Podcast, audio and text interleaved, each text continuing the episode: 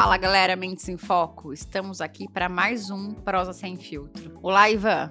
Vamos lá para o nosso bate-papo? Sempre apostos.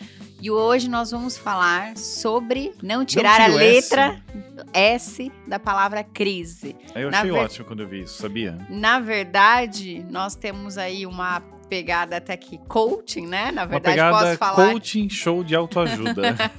Esse é um- aqui soou uma, uma cutucada minha, isso, hein? não, não, porque você não tem esse perfil. Mas é o perfil do- da galera que tá lá no.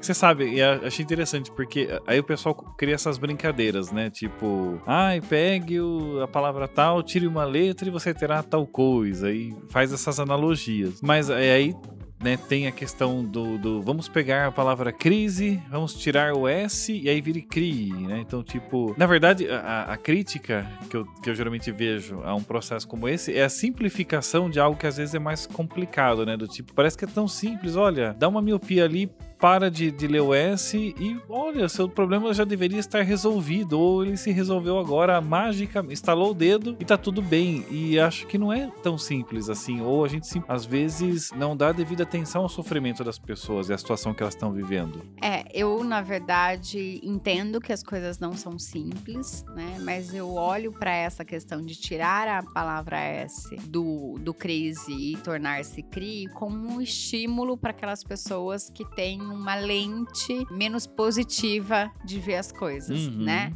Então, na verdade, não é o que vai resolver, porque o que vai resolver são outras habilidades que o processo de crise, pessoas que têm determinados tipos de habilidades em, em momentos de crise conseguem efetivamente criar em- diante dessa situação. Então, realmente é algo mais complexo e, de novo, vai lá para o processo de autoconhecimento, habilidades e desenvolvimento humano. Porém, eu entendo, né, que às vezes a gente acaba simplificando o que ou dando uma talvez um, um- um olhar de menos valia para algo que pode ser doloroso, né? Porque afinal de contas a gente mo- eh, ser brasileiro não é algo fácil, mas nós brasileiros também, em função de acho que de tudo que nós vivemos, ou até uma questão cultural e tudo mais, nós temos uma certa é, baixo autoestima, assim, né? Baixo estima, né? Nós não nos valorizamos e não nos é, re- é, reconhecemos como competentes. E isso impacta no nosso posicionamento para sair da crise, sabe? Para sair da situação em que o Hum. país está e, e aí é aquela questão mais ou menos assim, tão difícil morar no Brasil, é tão difícil não sei o quê, olha só, estamos com mais uma crise, uma instabilidade política, uma crise hídrica chegando, uma crise não sei o quê, é crise, crise, crise, crise. E a gente tem dificuldades ali de olhar e ver que todo é, este cenário que vivemos já há alguns anos fez com que desenvolvêssemos algumas habilidades. Uma delas é a habilidade de resiliência. Nós somos mais resilientes do que talvez os americanos Um europeu de Um classe europeu? média, talvez. né? Porque é, estamos adaptados e, na verdade, sabemos disso, né? Temos um, um- um conhecido, um parceiro que mora em Orlando e ele disse que existem vagas para brasileiros buscando exatamente este processo da resiliência. É porque quando você vive numa economia mais estável, com uma situação política mais é, adequada, um, um estado mais presente, realmente com melhor infraestrutura, para talvez para quem esteja nessa situação seja até estranho, né, ver o que nós vivemos aqui muitas vezes de problemas de, de estrutura, de política, de crise, De de, isso, de instabilidade. instabilidade, que isso mexe muito. E realmente nós estamos habituados a viver nesse cenário, né? Para nós ir para um lugar como esse mais estável é, é, é deitar na rede. Para eles vir para cá é, um, é algo talvez um caos inconcebível. Fala, mas como assim, né? Vocês vivem nesse tipo de situação? Agora a verdade seja dita também. é, o Brasil está muito longe. É difícil falar Brasil como um todo porque o Brasil tem muitas realidades. Mas acho que de uma forma geral, e principalmente se nós olharmos Sudeste e Sul, o Brasil está muito longe de ser o pior lugar do mundo para se viver. né? Nós temos muitas coisas em muitos aspectos positivos no nosso país, né? Inclusive o nosso regime democrático, que é uma coisa legal. É, você tem muitas coisas positivas. A, a nossa renda per capita não é tão ruim assim, a nossa estrutura. Claro que tudo pode e deve ser muito melhor, né? Até porque, felizmente, nós achamos que não estamos bem, porque nós nos comparamos com referenciais mais altos, né? A gente olha por uma França, por uma Inglaterra, você citou os Estados Unidos, e aí eu fico inconformado porque eu vejo que existe algo mais avançado, um modelo social mais maduro, mais consolidado. Então, como esse é o meu referencial, eu olho para cá e critico muito fortemente. Agora, se eu virasse esse referencial para um país subdesenvolvido africano, por exemplo, alguma ou no, no, Oriente Médio, quando a gente olha algumas comunidades pouco desenvolvidas economicamente, socialmente, e aí se você virar para esse referencial, aí você pode até olhar para cá e dizer: "Nossa, olha que lugar legal que eu estou vivendo". Então, o referencial que nós colocamos de comparação muda totalmente a, a, a, o nosso julgamento, né? A conclusão do nosso nosso julgamento. Então, na verdade, você está me dizendo assim: o ângulo, que eu, a lente que eu uso para olhar,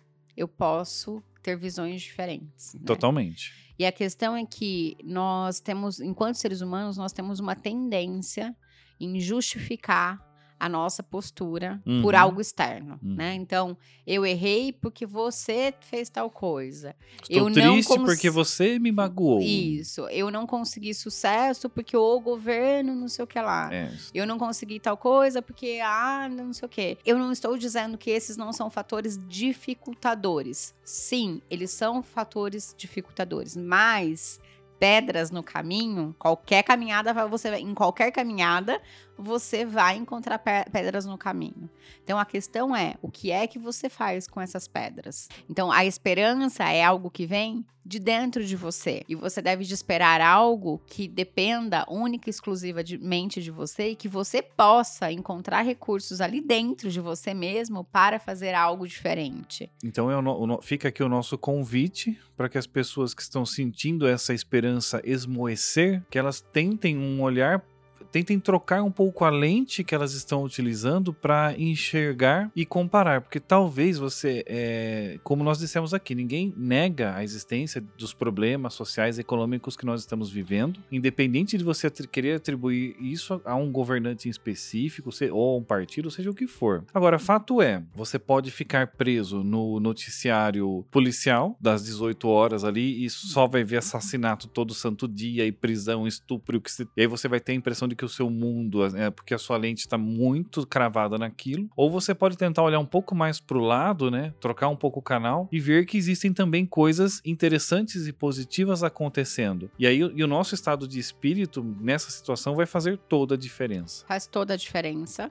o estado de espírito, né, para te ajudar porque você vai se conectar com pessoas que, este, que estão buscando um crescimento e uma evolução e não com pessoas que estão buscando destruir todo este processo, né? Isso. Porque a gente tem na, nas redes aí de televisão, a gente tem é este a questão, né? Eu acho que não consigo pensar em um programa diferente do que. O noticiário das boas notícias é, não, tem, não existe, não, não existe. Que, eu, que eu saiba, né? É, que eu também, é, também não conheço, né? Que é mudar a lente. Então, a minha dica é: mude a sua lente olhe por um outro ângulo, por uma outra perspectiva, para você conseguir ter visões diferentes, né? Ângulos diferentes de visão diante da mesma situação. Isso pode fazer com que você aumente a sua esperança e movimente-se. E movimente-se em direção ao seu objetivo. Né? Então, tenha um objetivo que dependa única e exclusivamente de você e do seu movimento. E continue a caminhar. Prosa com filtro. É censura. E sem filtro é, é podcast. podcast. Então, toda quinta-feira, uma prosa nova com você. Valeu, galera. Valeu.